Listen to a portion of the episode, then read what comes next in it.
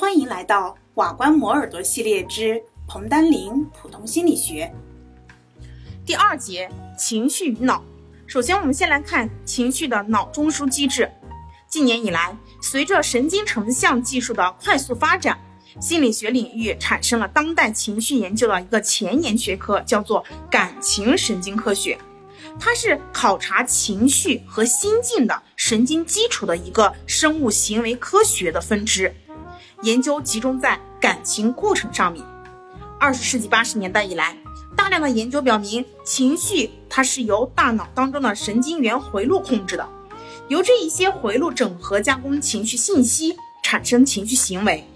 情绪的神经回路包括了前额皮层、杏仁核、海马、前部扣带回。腹侧纹状体等等的。近年来，许多文献也表明，人的基本情绪系统是有两种：趋近系统和退缩系统。趋近系统促进了欲求行为和产生与趋近有关的积极情绪，比如说愉快、兴奋等等；退缩系统就帮助有机体远离厌恶刺激源或者组织对威胁线索的适当反应，产生与撤退有关的消极情绪。下面呢，我们就分别介绍一些跟情绪有直接关系的脑结构。第一个就是前额皮层。有关动物和人类的大量研究资料显示，前额皮层的各个部分跟情绪是有关的。灵长类动物的 PFC 可分为三个子区：背侧 PFC、腹内侧 PFC 和眶额皮层。PFC 的机能具有不对称性，左侧 PFC 跟积极情绪是有关的。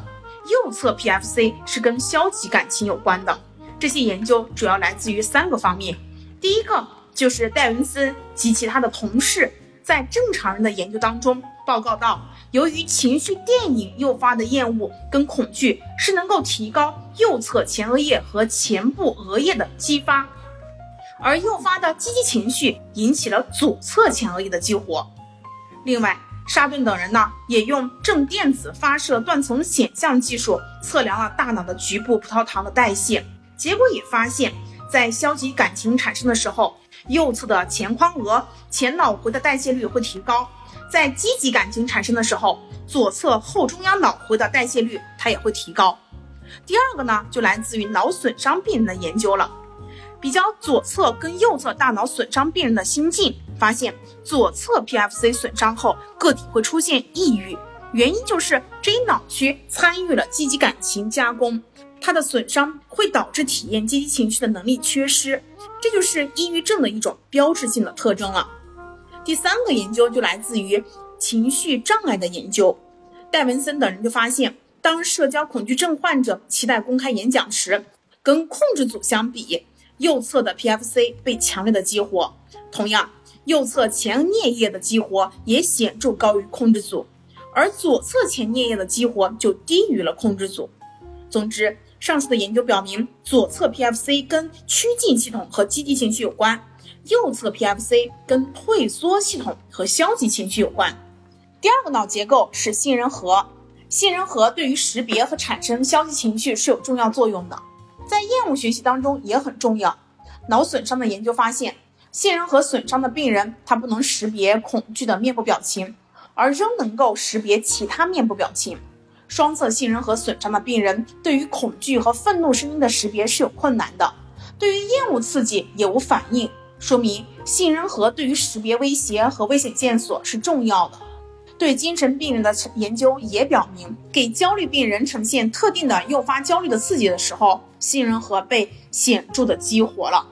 对于正常人进行的研究也表明，在厌恶条件作用的早期阶段，杏仁核也被激活。诱发消极情绪的实验也可以观察到杏仁核也被激活。这是第二个杏仁核。第三个脑结构是海马和前部扣带回。近年来的研究显示，海马在情绪调节当中是有重要作用的。戴文森等人就提出，海马在情绪行为的背景调节当中起到了关键作用。海马受损的个体，它的正常背景的调节作用也会受到损害，因而，在不适当的背景当中会表现出情绪行为。前部扣带回在情绪反应当中也有重要的作用。在情绪词的 strip 任务当中，可以观察到背侧前部扣带回的激活。这就是海马和前部扣带回。第四个是网状结构。我们知道，网状结构对于维持大脑皮层兴奋水平、保证机体处于清醒状态是有重要作用的。研究也表明，网状结构对于情绪的激活也有重要的影响。美国心理学家林斯里就提出，网状结构的功能在于唤醒，它是情绪产生的必要条件。第五个就是大脑皮层功能的一侧化跟情绪。大脑两半球对于情绪的控制和调节存在一定的差异。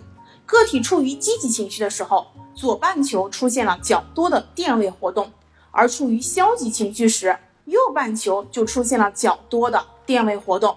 所以，大脑皮层功能的一侧化跟情绪也是不一样的。第二个，我们来看一看情绪的外周神经系统。首先是情绪跟自主神经系统。情绪过程不同于其他的心理过程，主要表现在情绪活动过程总伴随着一系列的生理变化。也就是说，当某一种情绪产生的时候，将引起自主神经系统的反应。自主神经系统包括了交感神经系统和副交感神经系统。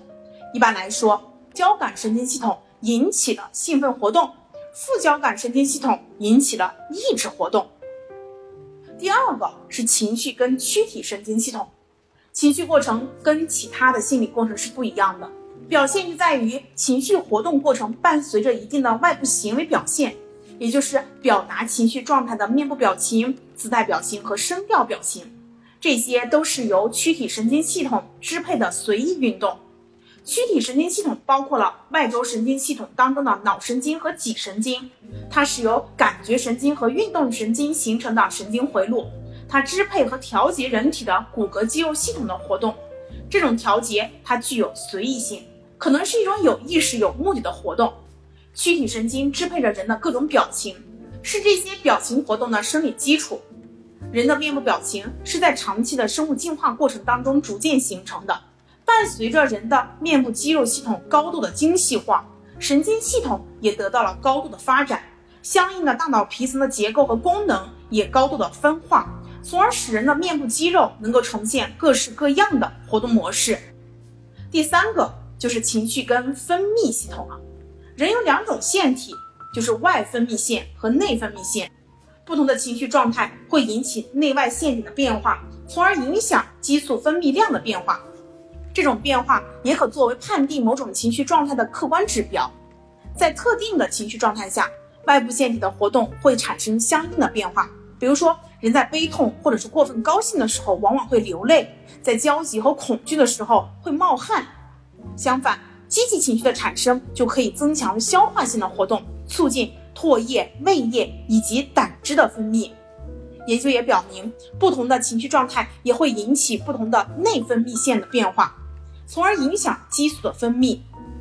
以上就是我们谈到的第三个部分：情绪和分泌系统。接下来。我们看一下情绪跟唤醒模式。任何情绪呢，都伴随着一系列的生理变化，也就是生理唤醒状态。而且这种状态会增强情绪的体验。问题就在于，是所有的情绪都伴随着同样的唤醒状态，还是每种情绪都有自己独特的唤醒状态呢？关于这个问题，情绪心理学家就进行了多年的探索。有的研究者认为，每种情绪它都有自己独特的自主的活动模式。因此，每种情绪的内部状态是不一样的。有的研究者认为，所有情绪激起同样的生理唤醒，比如说爱、愤怒、恐惧，它都会使心率加快。研究也表明，这两种看法都有合理之处。当然，研究也表明这两种看法都有合理之处。以上就是第二节情绪与脑。恭喜你又听完了一个章节哦，离研究生又近了一步哦。